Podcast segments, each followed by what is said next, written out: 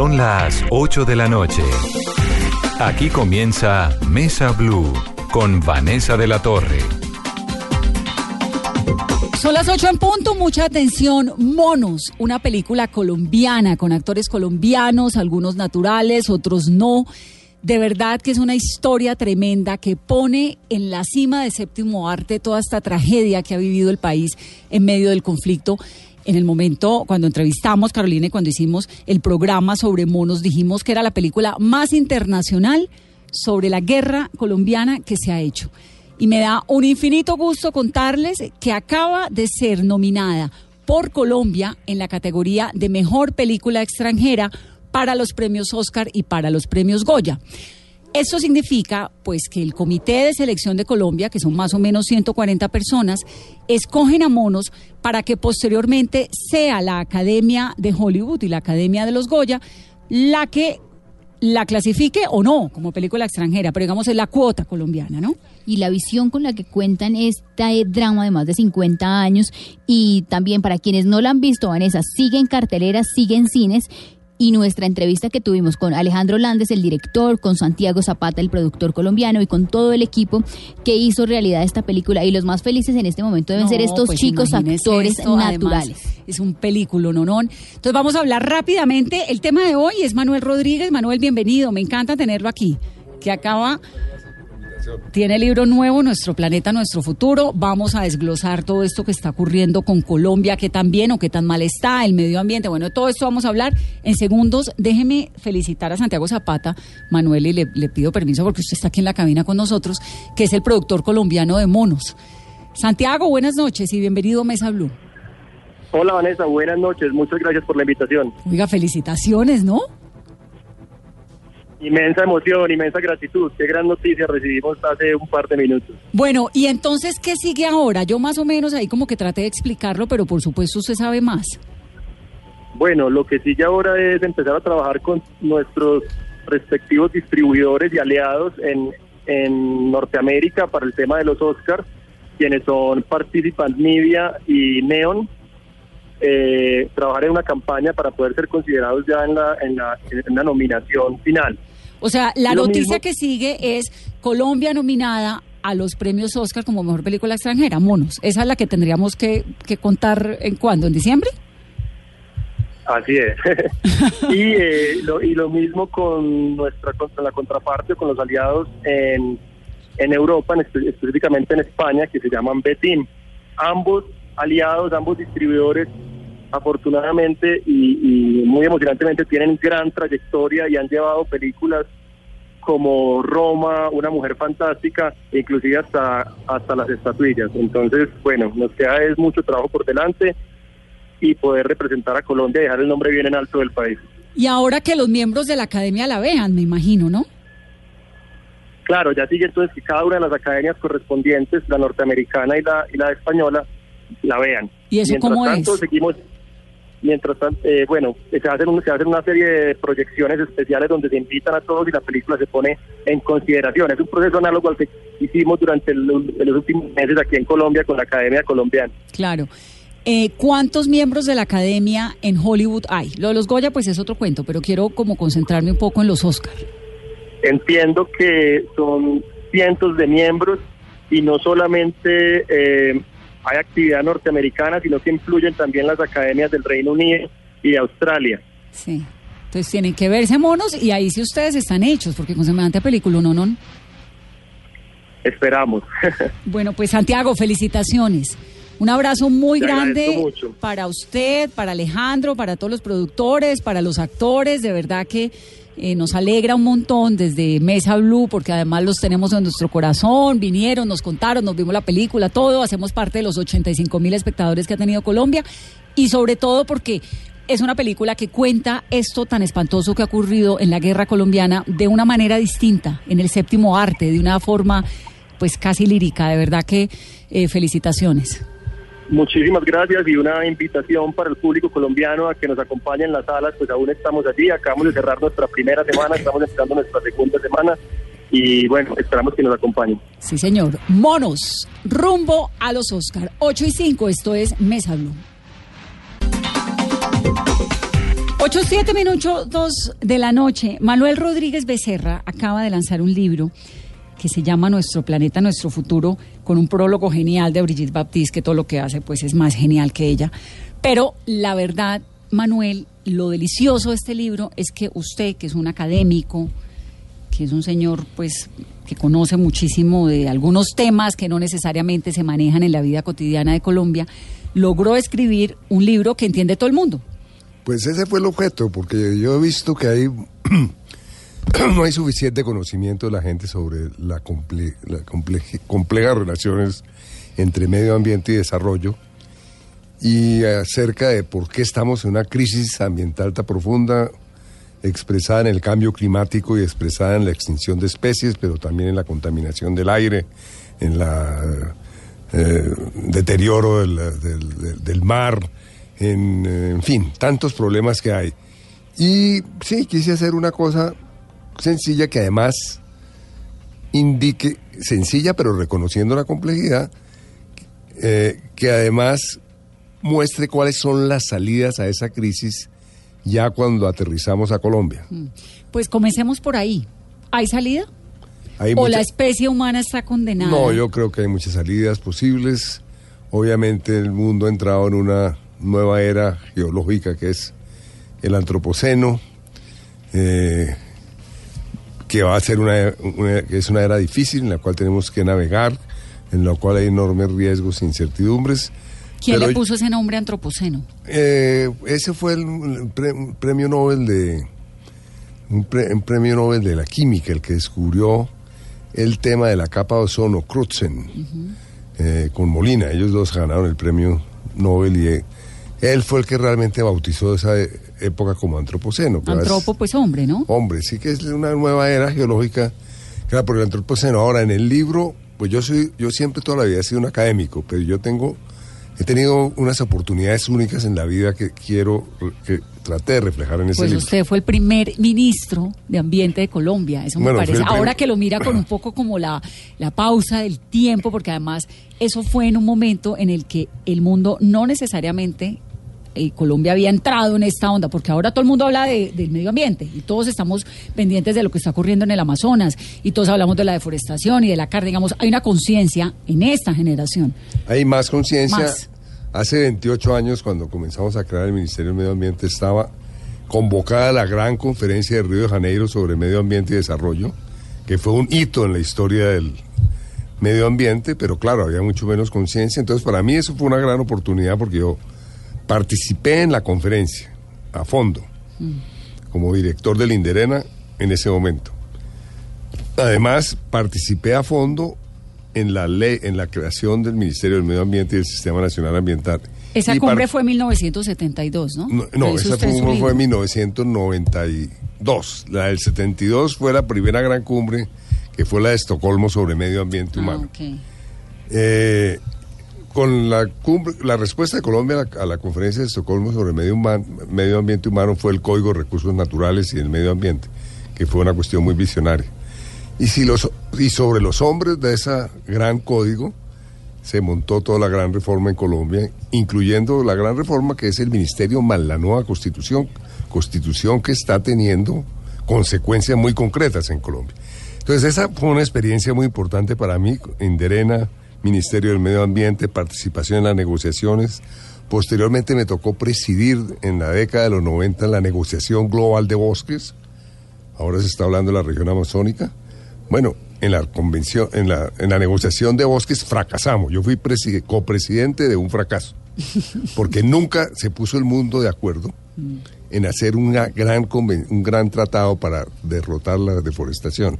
Y anecdóticamente. ahí fue cuando Brasil dijo, déjenme desarrollar. Y anecdóticamente, sí, algo así, pero anecdóticamente, el G7 en esa época puso el grito en el suelo a finales de los, de los 80 porque estaba en marcha una enorme deforestación en Brasil. Y no nos pusimos de acuerdo en la década de los 90. Brasil tuvo una posición muy dura, fue en la primera conferencia, la de Estocolmo, que dijo en forma muy clara, yo, tengo derecho a deforestar. Ya en, en los 90 no era así, ya estaba en una posición muy diferente pero paradójicamente ha vuelto a los años 70 con Bolsonaro. Ahora, ese dilema, bueno, a propósito G7, ¿qué terminó de ocurrir hoy, Carolina? Acordaron hoy movilizar, Vanessa, 20 millones de dólares para combatir el fuego en la Amazonía, aunque se encontraron con la respuesta desdeñosa del presidente de Brasil, Jair Bolsonaro, enfrentado con el presidente de Francia, Emmanuel Macron. En este paquete financiero lo que ellos están buscando es costear principalmente el envío de aviones cisterna a la región, donde hasta el momento, según las últimas cifras, son 1,2 millones de kilómetros cuadrados calcinados, dos veces la superficie de Francia. Esta, esta me parece exagerada esa, esa, cifra. Me parece exagerada. el incendio forestal más grande que hay en el mundo ocurrió en Indonesia. Yo fui después de ese incendio ¿Y era fueron 6 millones de hectáreas, 60 mil kilómetros cuadrados. Eh, pensar que cuántas según el presidente Macron es 1,2 millones de kilómetros cuadrados. no, sería el tamaño de Colombia y el doble de Francia. Eso no tiene ningún sentido. Eso no puede ser cierto. Eso sí yo creo que no, no eso no puede ser absolutamente. Que haya afectados sitios en una vez puede que sí pero que se estén quemando un millón doscientos mil kilómetros cuadrados es el tamaño de Colombia. Esa es una exageración. Eso no, eso no puede ser así. Conozco mucho el tema de bosques y pienso que eso es una súper exageración. El Macron, entre otras cosas, ha mostrado muy, muy buena voluntad y está muy bien que él haya puesto el grito en el cielo. Pero a mí también me preocupa mucho que en el discurso de Macron dicen es que tenemos que salvar la Amazonía porque es el pulmón del mundo. Ese no es la razón para salvar la Amazonía. la Amazonía, la Amazonía no es esa idea de que porque produce el 20% o lo que sea de oxígeno del mundo, por esa razón debemos salvarlo, es una idea bastante peregrina. Un jefe de Estado debía informarse mejor y obviamente no denominar, porque eso como que quedó en el lenguaje popular hace muchos años, mm. que la Amazonía es el pulmón del mundo, el, gran pulmón del mundo es el océano que produce cerca del 60-70% del oxígeno que respiramos. Eh, es más, si a la Amazonía se deforesta, va a seguir produciendo el mismo oxígeno porque van a haber plantas en crecimiento, etcétera, etcétera. Pero no, el, tema yo creo que realmente es una maravilla que esté el SOS que se ha puesto ahora, yo creo que eso es muy positivo, pero lo lamentable es que no se haya puesto antes, porque en el año 2016 y 2017 la deforestación en los países amazónicos fue tremendamente alta y en general la deforestación de los bosques tropicales subió a 17 millones de hectáreas que son 170 mil kilómetros cuadrados, por eso estoy diciendo que el dato es de un millón, de un millón doscientos, no tiene nada que ver con Pero nada. en estas eh, cosas del medio ambiente, de los bosques, de la Amazonía, la gente tiende a, exagerar. ¿Por qué? Bueno, no sé por qué está dando ese, me gustaría saber cuál es ese, ese, dato de dónde sale, pero pero sí es muy extraño porque un pico de nunca ha habido un pico de deforestación, digamos, a principio del año de este siglo fue el máximo pico de deforestación de la región amazónica y jamás se acercó a eso. Eh, y un millón doscientos mil kilómetros cuadrados en toda la región amazónica se han deforestado hasta la fecha aproximadamente un millón quinientos mil kilómetros cuadrados en toda la historia. Pero Entonces, decir ahora que en este incendio se está que, se está quemando el otro 20% de la región amazónica, eso no es cierto, o sea que... Exagerado. Eh, Pero ¿para qué sirve la Amazonía? Si no es para que purifique Bueno, la Amazonía, no, la Amazonía fundamentalmente tiene varias funciones. Yo por eso en el libro le dedico páginas a... Varias. A decir qué quiere decir un bosque, porque una de las cosas que he descubierto a lo largo de la vida es que la gente, como es tan urbana, no sabe muy bien qué es un bosque, cree que es un conjunto de árboles. Bueno, pues sí, hay árboles, pero, es mucho más que un conjunto de árboles. Eh, de todas maneras, en la Amazonía es el, bosque más rico del mundo en diversidad de especies de flora, fauna, microorganismos, etcétera. Es, ese bosque tiene capturado una cantidad de carbono muy grande como consecuencia de la, de la fotosíntesis. Entonces, en el momento en que se quema ese, carbo, ese, ese bosque, todo ese CO2 sale y es muy grave desde el punto de vista del calentamiento global. Porque monta como una porque el, capa. sí, claramente, digamos, el efecto invernadero, hay un efecto invernadero que es natural, que es claramente eh, que en la atmósfera hay un conjunto de moléculas, en particular de CO2 y otras, que producen exactamente el efecto de un invernadero. Sin ese, sin ese efecto, si no existiera esa capa, por decirlo así, eh, la Tierra sería estaría a menos 5 grados centígrados bajo cero. Pero el problema es que hemos aumentado el efecto invernadero añadiéndole CO2. Y por, por eso en el Acuerdo de París, una de las ideas, del, pues uno de los compromisos del Acuerdo de París es detener la deforestación definitivamente, porque explica el 20% del, del, del, calentamiento global, digamos. Entonces, eh, esa es una función de la región amazónica. Otra función fundamental es que es una enorme bomba de vapor de agua. Claro, una fábrica de eh, agua. Y de vapor de agua. ¿no? Además de, corre un río de vapor de agua en la atmósfera más grande que el río Amazonas, permanentemente. Y esa atmósfera supongo que es del planeta entero. Y, es, y ese, eso genera, digamos, el régimen de lluvias de buena parte del hemisferio occidental depende de, depende del, de ese ¿Eso es lo que se llama, lo que ustedes, eh, eh, los expertos, califican como el ciclo del agua? El ciclo del agua. Y, el, la región amazónica es fundamental, ese bosque, porque claro, el bosque el, llueve y desde, desde, las hojas de los árboles comienza la evaporación, desde el suelo comienza la evaporación, otra parte va al río, a los ríos, finalmente acaba una parte importante de toda la precipitación en el río Amazonas, pero otra parte en el gran río de vapor de agua, de la cual depende, y ese río de vapor de agua, hay sí, diferentes lugares de América Latina que ya se ha comprobado que su régimen de lluvia depende de ese río de vapor de agua. Por ejemplo, la gran sequía de Sao Paulo, de acuerdo a la ciencia brasilera, esa enorme sequía de, una de las ciudades más grandes del mundo hace un par de años se debe a la deforestación de la región amazónica. Y Sao Paulo queda a 2.600 kilómetros de distancia. Sí, digo, al lado, pues... 2.600 kilómetros, Digo, pues al lado de comparación con Detroit. sí, pero, 1.600 kilómetros. Entonces, digamos, ese es la otra gran función del, bosque amazónico. Otra gran función del bosque amazónico esencial desde el punto de vista de los derechos humanos y del patrimonio cultural del mundo es que allí habitan eh, un grupo muy grande de culturas milenarias, las poblaciones indígenas, muchos de las cuales viven en sus resguardos. Destruir el bosque amazónico es destruir uno de los patrimonios culturales más grandes de la humanidad y es destruir también unos grupos, la vida de unos grupos indígenas violando los derechos humanos de todo tipo. Eh, bueno, esas son algunas de las razones por las cuales hay que proteger el bosque amazónico. Obviamente el bosque, al ser muy rico en diversidad biológica, en especies de flora y fauna, pues presta ser, eh, del bosque se extraen fibras, se extrae madera, se extraen eh, diferentes tipos de sustancias para la industria farmacéutica. Si uno incluso si uno va al, mercado de Belén de Pará, que es una maravilla, eso hay un boticario de, basado en la tradición indígena enorme, son cientos de puestos de diferentes tipos de plantas para curar diferentes tipos de, enfermedades y pero igualmente los laboratorios del mundo se han basado en ese conocimiento en medicina occidental. Hay muchas, hay para los laboratorios del mundo es importante absolutamente, el Amazonas. Absolutamente, Para la investigación científica. Para la investigación científica y para muchos derivados de la diversidad genética y de la especies de flora y fauna, etcétera, etcétera, que sirven para muy diversos usos. Entre otras cosas, en la región amazónica puede haber muchas ah, plantas que en el futuro puedan domesticarse, por ejemplo, para mejorar el, la canasta de alimentación que dispone el mundo, que básicamente se basa en 20 productos. En fin, los, eso es lo que llaman los servicios ecosistémicos. Son enormes los servicios. ¿Hay algo parecido al Amazonas o comparable con el Amazonas? bueno, este es el bosque tropical más importante. Hay otro bosque tropical eh, muy, muy clave, que es el, y muy sui generis, que es el de Borneo, infortunadamente, o Calimantán, como se llama hoy en día.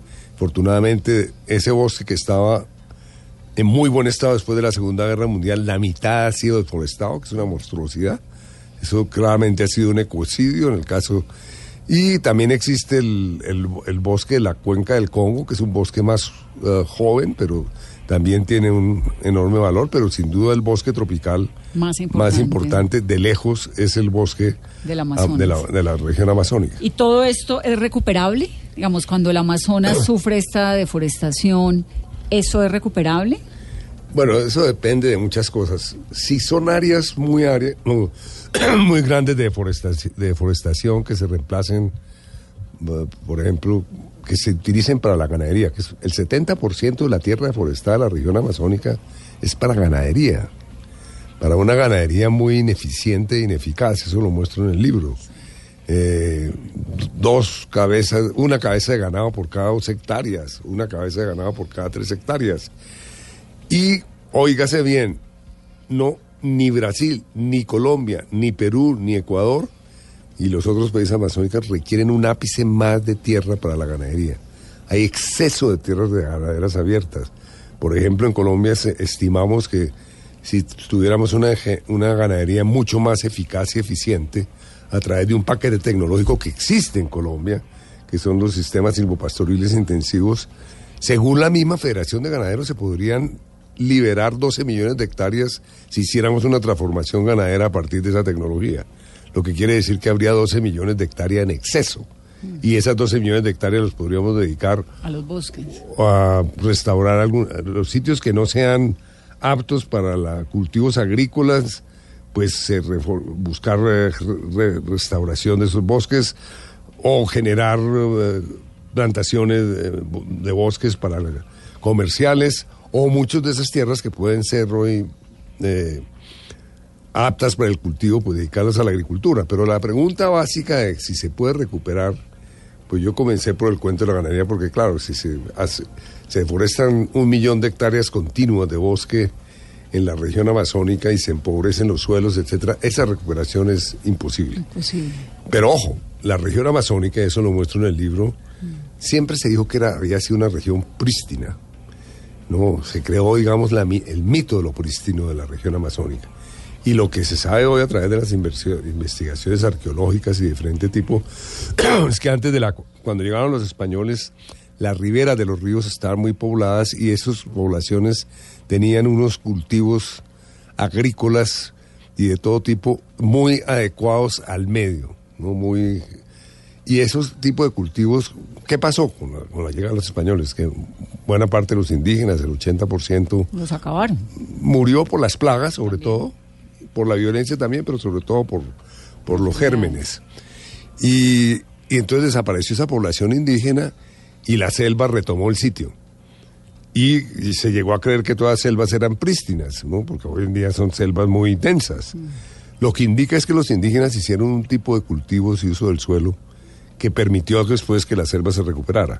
pero, con, pero con el tipo de deforestación que estamos haciendo hoy en día... Pero también era menos, eso le iba a decir, es que... no, pero eran extensiones grandes transformadas, ¿no?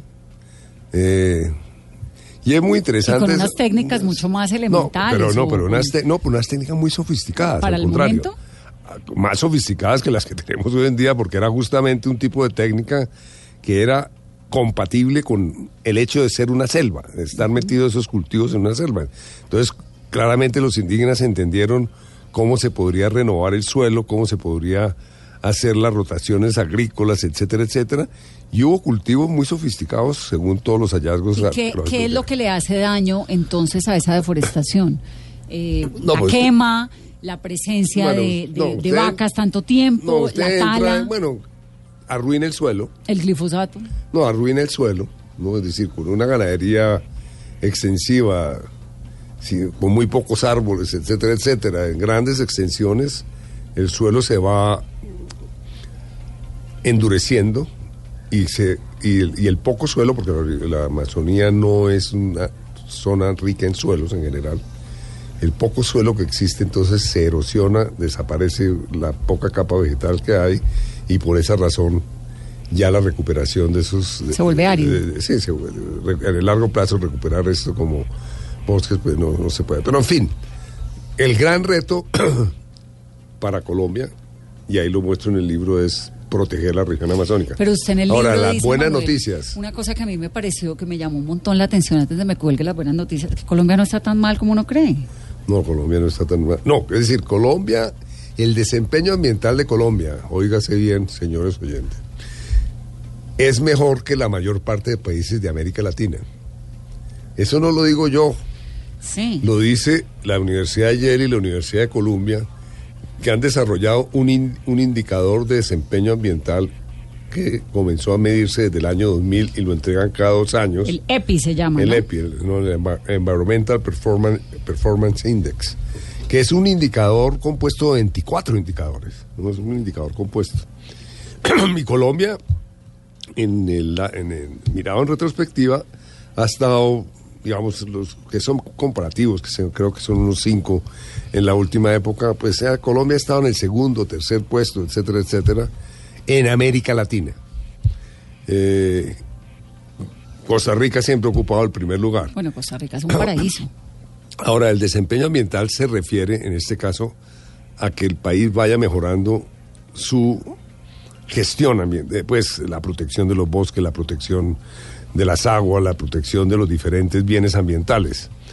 Ah, y en el caso, en ese, digamos, hay que recordarle lo siguiente a los colombianos en Colombia que somos tan dados. Bueno, entonces mucha gente, cada que sale el índice, la gente dice, qué horror, esos son unos mentirosos, los de Yale y Colombia no tienen ni idea, no sé qué, no sé cuándo, no los descalifican. ¿no? Y yo siempre he dicho, mire, el índice está, es, ellos incluso hoy en día utilizan sensores remotos para el tema de la deforestación, no el tema, no, los datos que le dan el país. ya hay muchas formas de hacerlo. Yo mire, ha sido consistente ese, ese índice y es mejor ser cabeza de ratón que cola de león, como dice el dicho popular. Son 28 en el, en el mundo, en el mundo, claramente todos los países del mundo están en deterioro ambiental. Claro, todos. Y, del planeta en deterioro y no hay país que no esté en deterioro. Pues les voy a leer el ranking de algunos de los países que Manuel tiene aquí en su libro porque a mí me llama un montón la atención. El primero es Suiza, o sea, Suiza súper bien. ¿no? Aparentemente. El segundo Francia, tercero Dinamarca, cuarto es Malta, cinco Suecia, sexto Reino Unido, séptimo Luxemburgo, octavo Austria, luego Irlanda, Finlandia, Islandia, España, está en el puesto 12. Alemania, Noruega, que además Noruega me llamó un montón la atención porque por ahí en otro índice es el, un gran consumidor, ¿no? Eh, Canadá está en el 25, Estados Unidos en el 27, China en el 120, Sudáfrica 144, pues eh, que me pareció muy paradójico teniendo en cuenta el continente en el que está. India 177, Bangladesh 179 y Burundi en el 170. Este es el índice, no de Manuel ni el mío, es el EPI, que es el índice de la Universidad de Yale. Y de Harvard es. Y Columbia. Y Columbia, de Yale y de Columbia. Y en Colombia no estamos tan mal en el desempeño ambiental, pero ¿por qué nos hemos demorado tanto en hacer esa transformación ganadera, esa transformación agrícola? Y se ha hablado mucho también de dejar de comer carne como una solución al cambio climático. ¿Eso realmente generaría algún impacto? Bueno, acabamos de responder la pregunta anterior. De Colombia. y, y empato con esa. Claramente, Colombia, digamos, ahora que hemos estado hablando de la región amazónica, Colombia tomó una decisión. Hay que acercarse un poquito al micrófono. Colombia tomó una decisión extraordinaria en el año, en, los años 80, 90, cuando congeló la región amazónica en buena parte, a través de la creación de resguardos indígenas y parques nacionales, el 65% más o menos. ¿Eso fue qué gobierno? Bueno, eso venía de atrás, pero el que le dio un empujón brutal fue el presidente Virgilio Barco. Ahora muchos oyentes dirán, claro, Manuel Rodríguez debió trabajar para Virgilio Barco. No, no, nunca. aquí en Colombia todo se, resuelve así. No, no, nunca trabajé con Virgilio Barco. Admiro lo visionario. ¿Pero fue un visionario en, Absolutamente. En, medioambiental? En, conversación con él, él tuvo un magnífico asesor en los resguardos indígenas que fue justamente Martín von Hildebrand. Pero quien tomó la decisión política de apartar una cantidad de tierra como parques nacionales y como resguardos indígenas fue Barco. ¿No? Ese, él fue el que tomó la decisión política con un maravilloso asesor, obviamente. Y Barco, yo después de que fue presidente, incluso cuando estaba enfermo, hablé unas dos o tres veces con él. Y las dos o tres veces me repitió, mire Manuel, nosotros los blancos y los occidentales somos unos salvajes para manejar el bosque. Por eso yo tomé esas decisiones sobre la región amazónica. Wow. Y yo voy a ser recordado, me dijo, dos veces voy a ser recordado en la historia por lo que hice en la región amazónica. Entonces, obviamente estamos hablando de un hombre. Ahora, ¿eso qué significa? Entonces, mucho colombiano dirá, bueno, es, ese cuento de los resguardos, las propiedades colectivas de las comunidades negras, eh, los parques nacionales, pues sí, todo eso es de papel, eso no sirve para nada, porque esa es la cosa colombiana. No, sí sirve. Malidicente. los parques sirven, porque hay unas protecciones. Pues le voy, a, le voy a dar este dato para que los oyentes que estén pensando todavía que es de papel piensen distinto. De acuerdo al IDEAM, de todo el área de parques nacionales solo se ha transformado profundamente el 4% y de acuerdo al IDEAM de todo el área de los resguardos indígenas y las propiedades colectivas, solo se ha transformado profundamente el 5%. O sea que se ha protegido el 96 estamos hablando, y el eh, Estamos hablando del 42% del territorio nacional, que es una cosa extraordinaria y muchos colombianos no, lo saben. esa delimitación que propuso y que impuso Barco. Él lo hizo para la región amazónica, que venía atrás la creación de algunos parques y tal, pero él le dio un empujón tal a la región amazónica que después siguió y una cantidad de gente hemos estado en el por ejemplo el presidente Santos fue muy positivo en la región amazónica. Muy paradójico lo de Santos porque por un lado permitió que las FARC pongámoslo así digamos después del firmado el acuerdo de paz se desatara un proceso de deforestación en la región amazónica y eh, eso se convirtiera de alguna manera en tierra de nadie. Y es el lío que tenemos hoy en día pero simultáneamente amplió parques, por ejemplo, un parque que se creó durante Barco, que es Sibiriquete, eh, lo, lo, duplicó a cuatro millones de hectáreas, que es un extraordinario parque. Pero igualmente hay alguna deforestación en ese parque. Hoy en día... ¿cómo, ¿Cómo deforestan el Chiribiquete si uno no puede llegar allá sino eh, No, Hay, hay, hay, hay, formas. Hoy en día el tema es que hay algunos parques que se encuentran muy amenazados. Y se aumentó la amenaza después del conflicto y por eso muchos colombianos dicen todo eso de parques nacionales es un desastre. No, los parques de la Macarena están muy amenazados ¿no? y ha aumentado la deforestación allí y tal. Pero con lo que estoy diciendo es que Colombia tiene entre manos un, un proyecto de extraordinaria importancia hacia el futuro en términos de desarrollo sostenible a partir de esas tres modalidades de ordenamiento territorial parques, resguardos indígenas y propiedades colectivas de las comunidades negras. Eso es un triunfo del ambientalismo, es un triunfo de las comunidades indígenas y las comunidades negras que han que fueron fueron tremendamente han sido tremendamente persistentes en defender esos derechos y todos esos tres grupos han buscado ventanas de oportunidad con gobiernos y ahí vamos. Es, de eso debemos vivir muy orgullosos. Colombia, que es un país tan malidicente, que todo le parece que está mal, que aquí no hay nada que valga la pena. No, ese sistema. Entonces, digamos, esas son las buenas noticias. Las malas son San Andrés, Santa Marta, no, la mala, el Parque Isla Salamanca. No, las malas noticias son, ya saliéndonos de los parques, había una pregunta sobre la deforestación y las vacas. Mm. Pero las vacas se volvieron como... Voy a responderla. Como, como, como el diablo del momento. Sí, no, las vacas han sido satanizadas, una cosa curiosísima. Pero desde hace poquito. Antes era, a, ver si estoy, porque hubo un momento que además usted lo cuenta en el libro, en que el ozono era, ¿no? Como el tema, el diablo era el ozono y la capa de ozono y todos hablábamos del ozono, del ozono y los bloqueadores y los sprays y no sé qué, y todo el mundo habla del ozono. Ahora, pues el tema es cambio climático. Y, y todo el mundo habla del cambio climático. Y por ahí se metieron las vaquitas. No, porque las vacas, digamos, bueno, la, hay que históricamente decirle al público, la vaca comenzó a domesticarse hace unos 10.000 años, por allá en Turquía.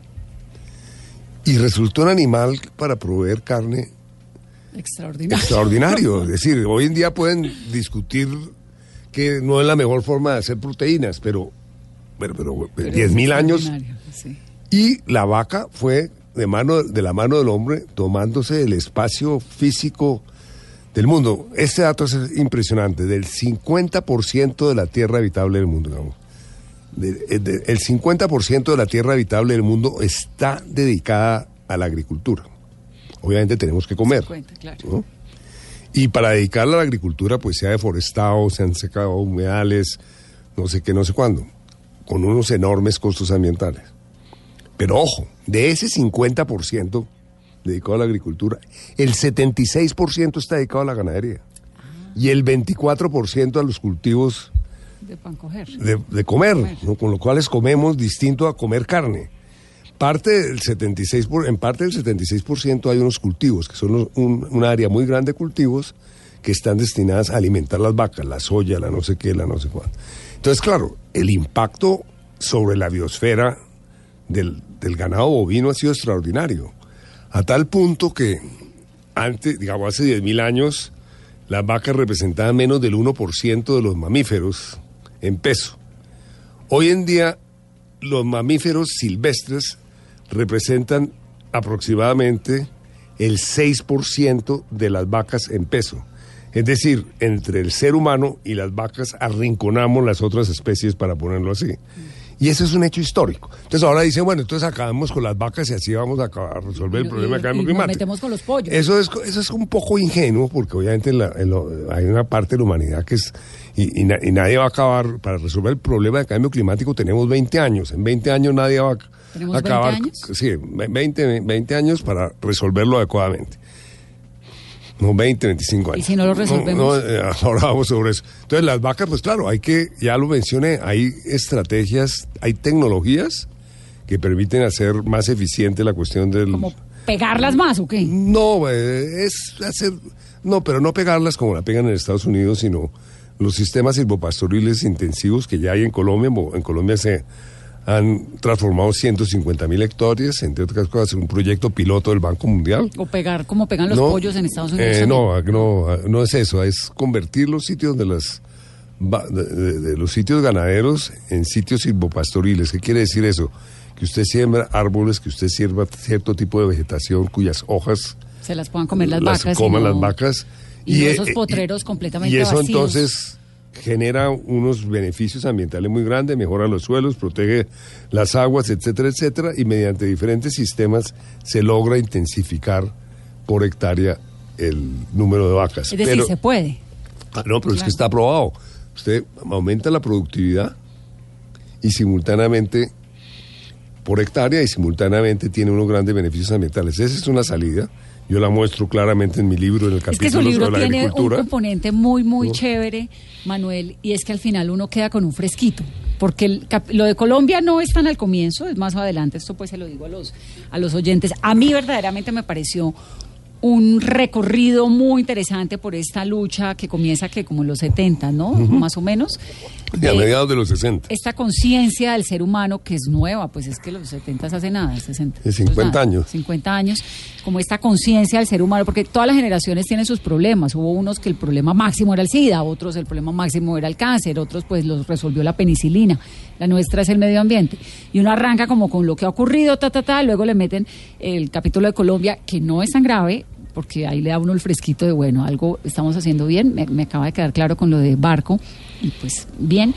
Y al final uno termina con cierto optimismo, que creo que es lo que tiene, pues su libro es muy interesante, pero digamos, ese, esto de quedarse uno con cierto fresquito es muy alentador, porque todo lo que tiene que ver con el clima y lo que tiene que ver con la deforestación y con el medio ambiente es muy apocalíptico.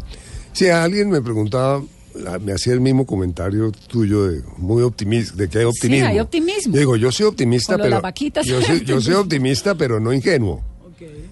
Yo reconozco que hay salidas, pero que la pero que para resolverlo no es una cosa simple porque hay que generar una voluntad política que hasta ahora no se ha dado a nivel global. ¿No? Entonces, ¿y cómo se genera una voluntad política? Pues bueno, ese es un dedico un capítulo entero al tema de la al tema de la débil respuesta global a los temas ambientales. La razón por la cual comienzo con el tema del planeta durante cinco capítulos es que no se puede entender Colombia sin entender lo que pasa en el planeta.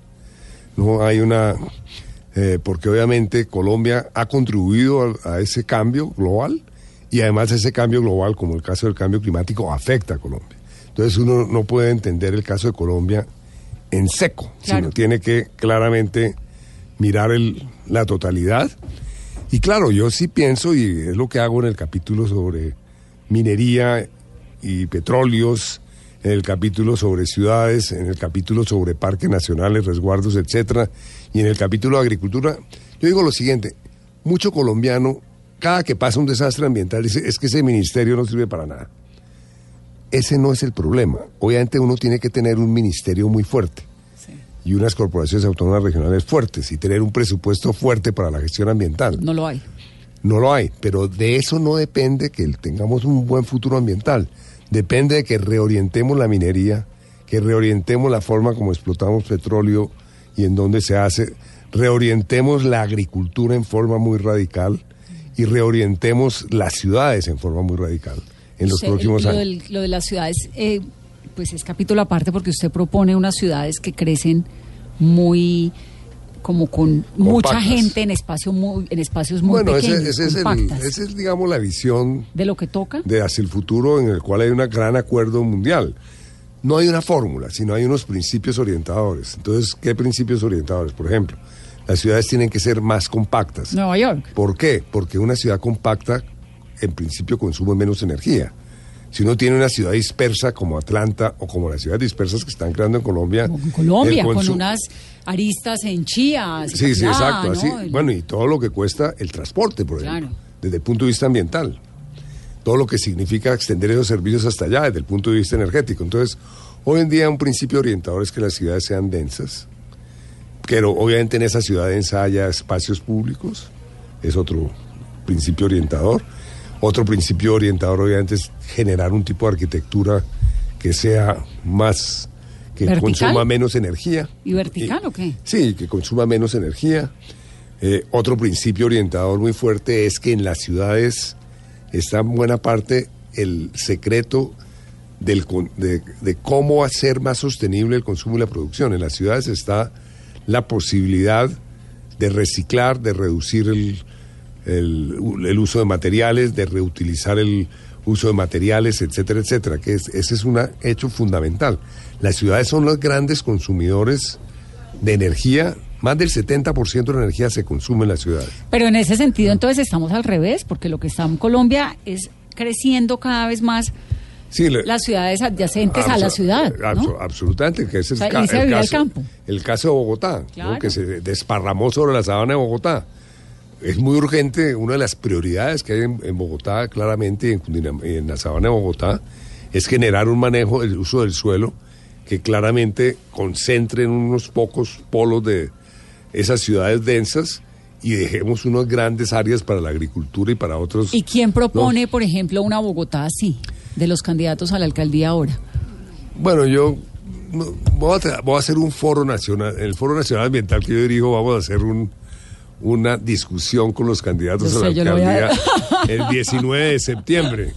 Entonces prefiero como presidente del foro no tomar partido en este momento porque no, me parece justo con los candidatos. Hay que, justamente vamos a someter a los candidatos a un examen muy duro. Ahora, la nueva ciudad también es una ciudad que tenga, que proteja los ecosistemas que prestan servicios fundamentales a la ciudad. Proteger el páramo de Sumapaz, que es el futuro del agua en Bogotá proteger el páramo Chingaza, que es el, el 70% del agua que consumimos en Bogotá. La ciudad tiene una responsabilidad clarísima en proteger estos sistemas, pero también proteger y generar áreas verdes fundamentales para el funcionamiento de la ecología. Por eso hace unos años se propuso la Reserva Vanderhamen. La Reserva Vanderhamen no es ningún capricho, parte de un concepto muy profundo generado por el profesor Van der Hamen y que hay unas concepciones similares en el mundo y que es crear la estructura ecológica principal de la ciudad. Que la ciudad tenga una serie, una, una red de áreas verdes mm. De diferente tipo que permitan respirar.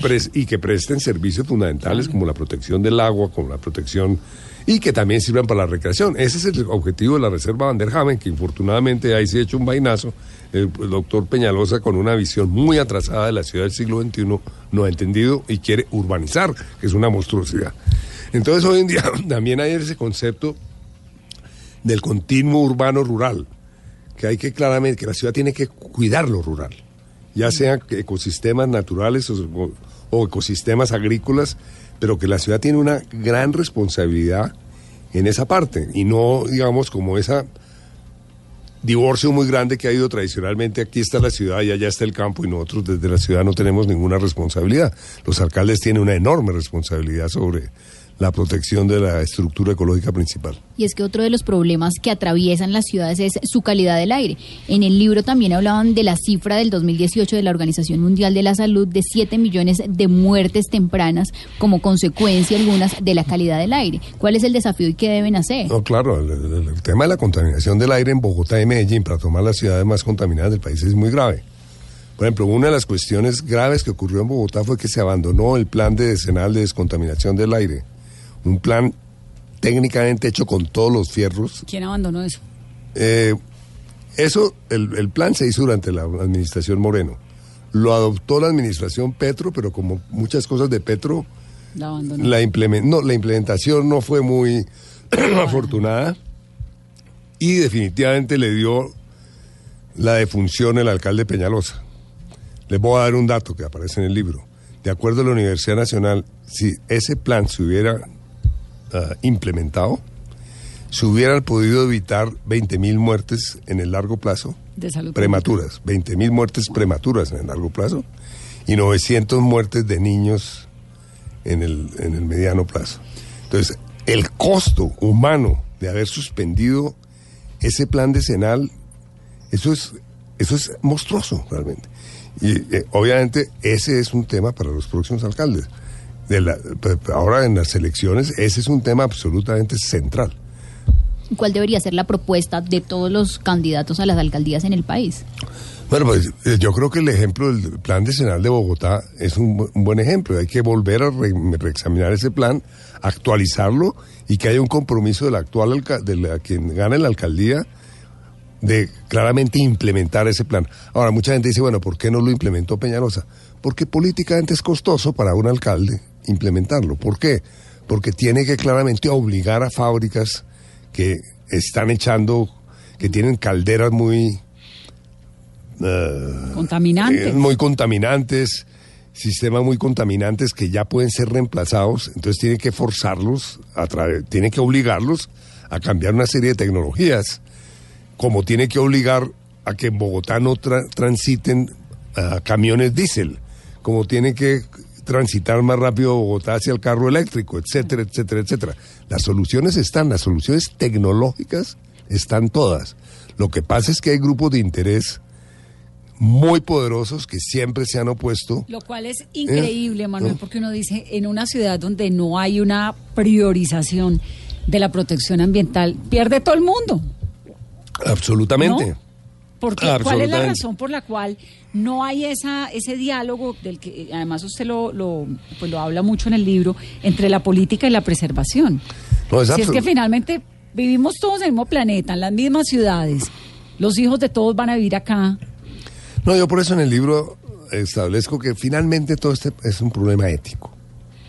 Se requiere una nueva ética de la relación naturaleza o eh, humanidad homo, sapiens, entendiendo el Homo sapiens que hace parte de la naturaleza. Claro. Y no que es un ser por allá, ah, por fuera de la naturaleza, ¿no? Somos un animal, un animal que ha causado unos efectos bastante grandes y que nuestra supervivencia o nuestro bienestar, por lo menos, se está poniendo en riesgo por lo que hemos hecho. Entonces tenemos que claramente generar una relación muy distinta en muchos campos eso implica una nueva ética. Por fortuna yo veo que está surgiendo una nueva ética entre los jóvenes.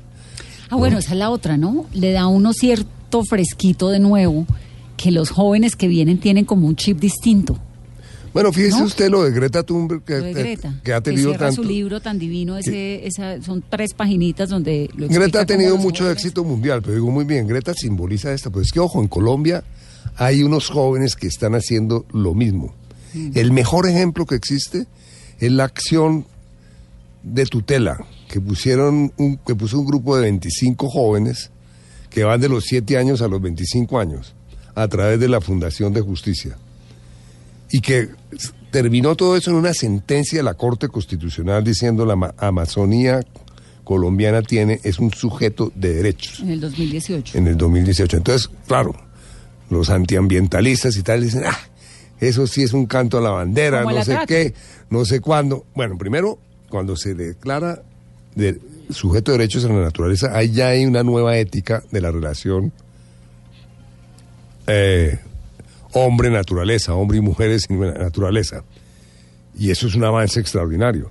Y para los que decían que eso no tenía ningún significado, ya habrán sabido que el Tribunal Superior de Bogotá citó a, nuevas entidad, a nueve entidades a preguntarles qué han hecho desde que se, es, desde que se expidió esa sentencia para proteger la región amazónica. Eso es el 14 de octubre. Y el 14 de octubre una audiencia pública sobre eso. Entonces, ojo, allá van, van a acabar enredados varios funcionarios públicos, porque lo que está diciendo el Tribunal Superior de Bogotá, ya como supuesto en su convocatoria, es que a su juicio se ha hecho muy poco. Entonces, quienes se burlaban de la Amazonía como sujeto de derechos, ya el Tribunal Superior de Bogotá tomó, tomó cartas del asunto. Y ojo, esto fue una acción de los jóvenes. Entonces, claro, a mí sí me da una enorme optimismo, como fue una acción de los jóvenes, otra tutela que pusieron frente al desastre que, ocurrió, que ha ocurrido con la represa, con nuestra represa allá en Antioquia hidroitango para proteger a las, a, las comunidades. A las comunidades. Entonces, claro, todo este proceso liderado por una joven, eh, Zuleta, etcétera, etcétera, llevó también a que un tribunal declarara al río Cauca como sujeto de derechos y además exigiera al gobierno y a todas las entidades eh, claramente eh, compensar a las víctimas. Se me está acabando el tiempo, Manuel, pero tengo dos preguntas rápidas. Entonces, Barco, gran pionero. Santos, le, le, aplaudimos el chiribiquete. ¿Qué pasó con Gaviria, Pastrana, Samper? No, yo creo que Pastrana, el, presidente Misael Pastrana fue muy clave. Misael. Porque él eh, claramente fue el padre del Código de los Recursos Naturales y el Medio Ambiente. Y él no, lo él no, se pudo aprobar durante su gobierno porque la ANDIS se opuso, de otras cosas.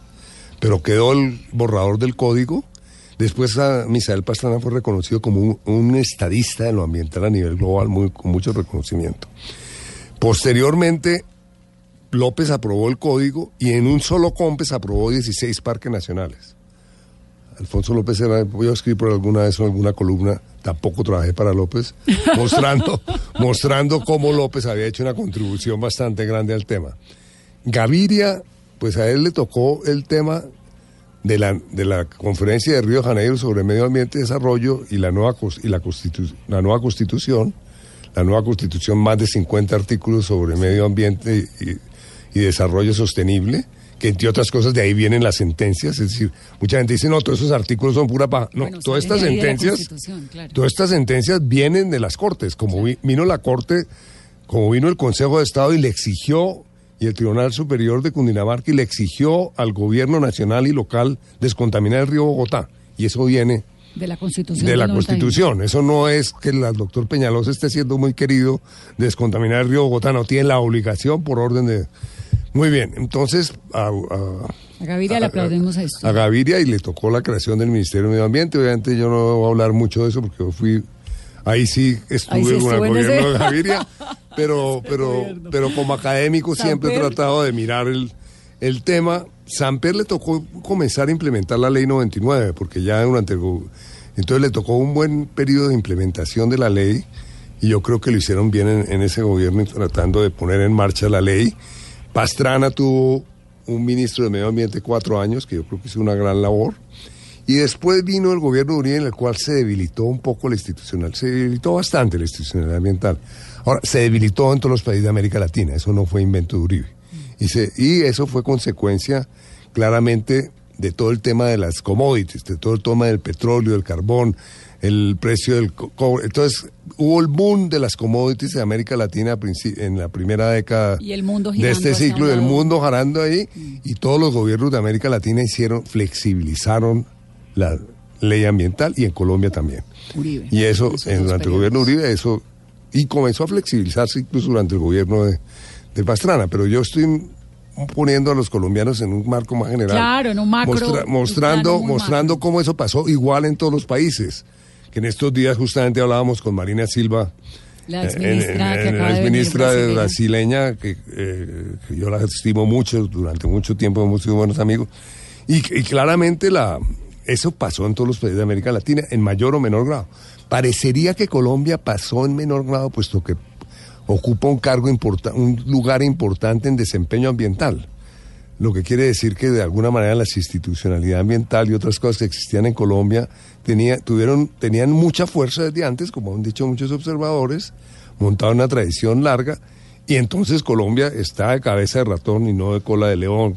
Está de los países que mejor lo hace, pero ¿Y vamos, este gobierno? vamos a ver qué tal, qué, cuál es el impacto de la deforestación, etcétera, en esa posición privilegiada que ha tenido Colombia, con lo cual no estoy diciendo de ninguna manera que tengamos que estar satisfechos, tenemos que estar Claro, muy claro. insatisfechos, porque claramente el mundo, todos los países del mundo tienen que tener una ambición muchísimo mayor. Sí, no, es que ahora vamos a decir, ay, no, estamos regios. No, no, tenemos, No, no. tienen que tener una ambición muy, mucho mayor que la que tienen en este momento en relación con el cambio climático, en relación con la pérdida de biodiversidad, en relación con la protección del agua.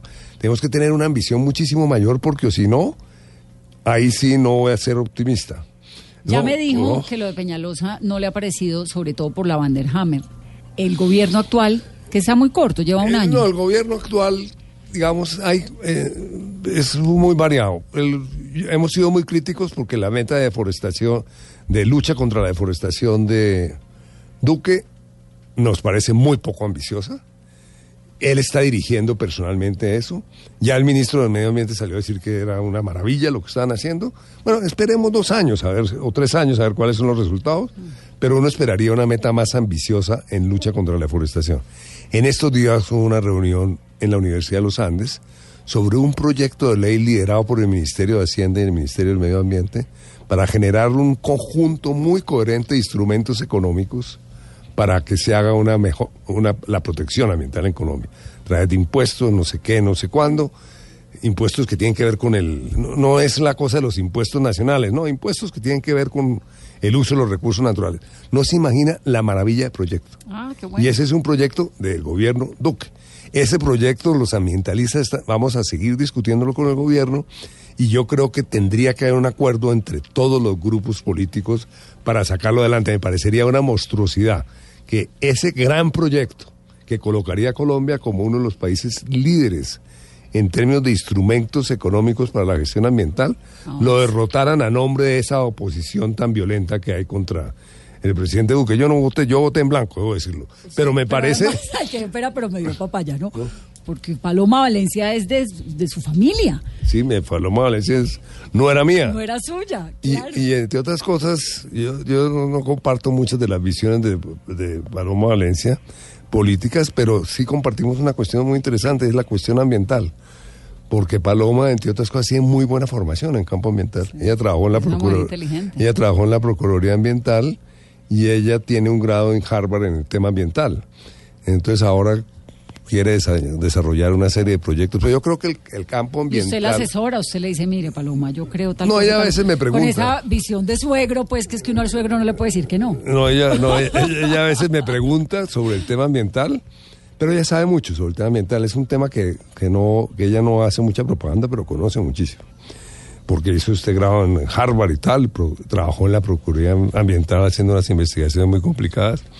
Pero yo creo que lo que yo le he dicho a Paloma Valencia, pero también a otros políticos de los dif- diferentes partidos, es aquí habría un, área de convergencia. No puede convertirse lo ambiental en un área de polarización política ni cosa por el estilo. Este, este, este proyecto, que claramente es un proyecto que nos lo presentó en la Universidad de los Andes hace ocho días el, el viceministro Rodríguez, que acaban de nombrar Planeación Nacional, al otro día lo nombraron.